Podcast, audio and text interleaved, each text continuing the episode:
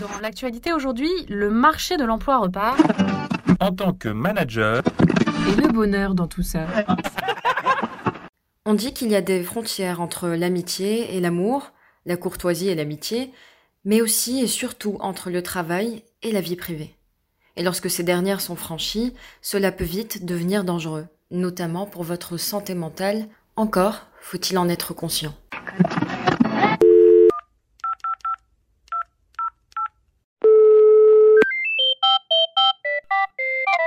Service après-vente du manager, bonjour Bonjour. Dans mon équipe, un de mes collaborateurs me demande de lui accorder un break parce qu'il se sent en surcharge mentale. Il me dit que le travail prend trop de place dans sa vie, qu'il y pense tout le temps et que ça commence à le parasiter. Pourtant, il aime son job, j'ai besoin qu'on m'aide à y voir plus clair. Alors un instant s'il vous plaît, ne quittez pas. Bonjour, je suis Maria Guerci, psychologue du travail, et je vais essayer de répondre au mieux à vos questions. La surcharge mentale, c'est quoi plus précisément? On peut définir la surcharge mentale comme le fait de devoir penser à un univers alors que l'on se trouve physiquement dans un autre. Sauf que le psychique ne fait pas cette distinction. Auparavant, les frontières étaient étanches entre vie professionnelle et vie privée. Puis, l'arrivée d'Internet et du numérique a progressivement rapproché ces deux univers jusqu'au chevauchement. D'autre part, de nouveaux modes de travail deviennent de plus en plus répandus, comme le télétravail, qui a apporté beaucoup d'avantages, tels que la réduction euh, de temps de transport, plus d'autonomie, plus de liberté d'organisation, mais également des points de vigilance. Euh, comme le risque d'isolement, la perte d'esprit d'équipe et également la difficulté à séparer la vie professionnelle et personnelle. Dans le même lieu convergent désormais les deux univers, rendant poreuses les frontières. Du coup, il va falloir rétablir nous-mêmes ces frontières, des frontières symboliques qui nous aident à séparer le travail du hors-travail. Est-ce que les hyperconnectés sont plus exposés à la surcharge mentale? Alors, pas forcément, parce que chacun a son équilibre et gère son équilibre. On voit par exemple que les nouvelles générations qui sont nées à l'ère du digital fonctionnent différemment par rapport à leurs aînés. Ces personnes peuvent combiner plusieurs tâches en même temps, plusieurs missions, plusieurs jobs à la fois. On les appelle d'ailleurs les slashers, et pour autant peuvent ne pas être surchargés, au contraire motivés par cette diversité. La surcharge mentale est vraiment quelque chose qui est lié à l'individu, à son mode de fonctionnement et à son environnement. Paradoxalement, deux personnes qui ont les mêmes tâches peuvent réagir de manière différente. Quelles sont les solutions pour rétablir un équilibre entre vie pro et vie perso? Il n'y a pas de solution unique. Cela dépend du contexte de la personne et euh, bien sûr de son environnement. D'abord, il faut comprendre les causes de cette surcharge mentale. Cela peut être dû à une charge de travail trop importante, par exemple à un manque de formation, à l'organisation du travail, à une difficulté à prioriser ou encore à déléguer. Ce sont les questions de fond. Après, il y a des techniques pour réduire l'anxiété. Par exemple, une technique qui peut être efficace à explorer consiste à prendre conscience des différentes sphères qui constituent notre vie. La sphère professionnelle, familiale, amicale, sportive, culturelle. Chacun a des sphères personnelles. Et en effet, nous passons tous les jours d'une sphère à l'autre sans même plus nous rendre compte.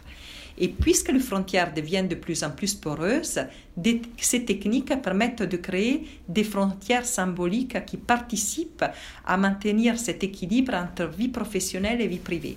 Le soir, avant de quitter euh, le travail, euh, ranger euh, bien son bureau, le préparer pour le jour d'après, mettre en évidence les dossiers prioritaires à traiter le lendemain, se faire une liste des tâches à gérer, permet déjà de poser les choses et d'apprendre à les quitter ce sont des astuces qui sont d'autant plus importantes pour les télétravailleurs car ils permettent de justement rétablir des frontières là où elles deviennent de plus en plus perméables. Ce sont des techniques que l'on s'approprie euh, progressivement le temps de transport est également un temps utile car il permet sous une autre forme la transition d'une sphère à l'autre. Et pendant ce temps, des activités viennent euh, enrichir et combler ce temps de transition comme la lecture, la musique, écouter un podcast, une conférence.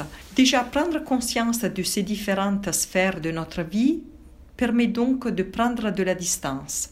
Comment détecter les personnalités les plus sujettes à la surcharge mentale? Faire des points réguliers avec euh, leurs salariés, les écouter, instaurer un vrai dialogue sont les essentiels du management. Aussi encourager les échanges en équipe, vivifier le collectif, échanger sur les pratiques de métier chercher à trouver euh, les solutions ensemble afin que chacun puisse se les approprier. Un autre moyen est celui d'aller voir les personnes dans l'exercice de leur travail et donc de s'intéresser véritablement à, leur métier. In fine, c'est grâce à l'écoute et à l'observation euh, du travail réel que l'on peut détecter les personnes qui seraient euh, en difficulté et de pouvoir les aider. Y a-t-il des signes annonciateurs? Ce sont des signes, des signes de fatigue physique et psychique, des difficultés à se concentrer, des difficultés à quitter un domaine pour en aborder un autre. Ce sont les premiers euh, signes avant-coureurs qui doivent euh, alerter. Euh, des signes de fatigue, d'irritabilité, de repli sur soi. Les arrêts du travail sont également des signes qui doivent nous alerter. La première chose dans ces cas est d'engager le dialogue, se recentrer sur le travail et comprendre comment aider la personne. Mais du coup, la surcharge mentale et le burn-out, c'est la même chose? La surcharge mentale n'est pas le burn-out. Euh, mais la surcharge mentale, si elle n'est pas traitée, amène au burn-out. Depuis l'entrée en vigueur de la loi El Khomri, et notamment le droit à la déconnexion, il y a des, une prise de conscience et les entreprises ont signé des accords pour encadrer l'utilisation des outils numériques afin de garantir le respect du temps de repos et de congé et du coup de contribuer à assurer euh, cette séparation entre euh, le professionnel et le personnel. Service après-vente du manager vous remercie pour votre question. Vous pouvez maintenant raccrocher. Podcast Cadre Emploi.